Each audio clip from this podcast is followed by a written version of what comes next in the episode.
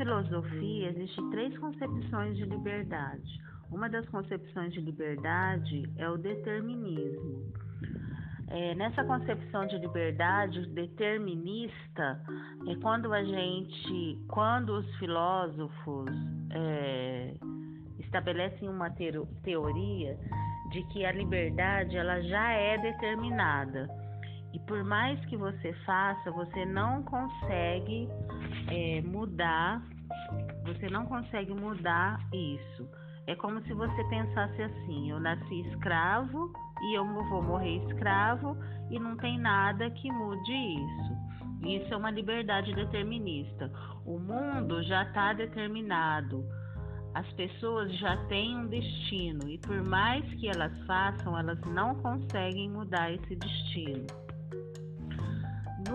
Na liberdade libertarista ou no libertarismo, a liberdade é intrínseca ao ser humano. O que, que é isso, intrínseca ao ser humano? O ser humano ele não consegue viver se ele não for livre. E para ele ser livre, ele tem que viver sem regras, independente das consequências. Mesmo que ele faça alguma coisa para ele ser livre, que traga consequências ruins para outra pessoa, para o outro indivíduo, isso não importa, porque o que ele quer é ser livre. Então, o libertarismo é isso: é o indivíduo vivendo livre de regras. No, na dialética da liberdade, ou na liberdade dialética, é, é o indivíduo vivendo a liberdade a partir de regras. Então, por isso, por que, é por isso que chama liberdade dialética. Porque o que, que é dialética? Dialética são as contradições, são teorias que são contraditórias umas às outras. Então, para você entender o que, que é dialética, por exemplo, falando dessa questão da liberdade, mas como assim eu vou ser livre tendo que seguir regras, mas as regras não vão me podar?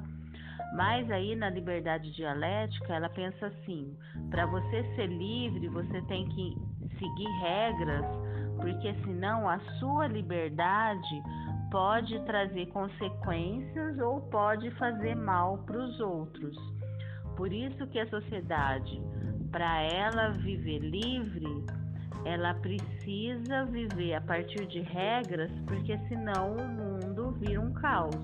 Porque imagine todas as pessoas do mundo fazendo o que der na telha delas é, com um propósito de liberdade.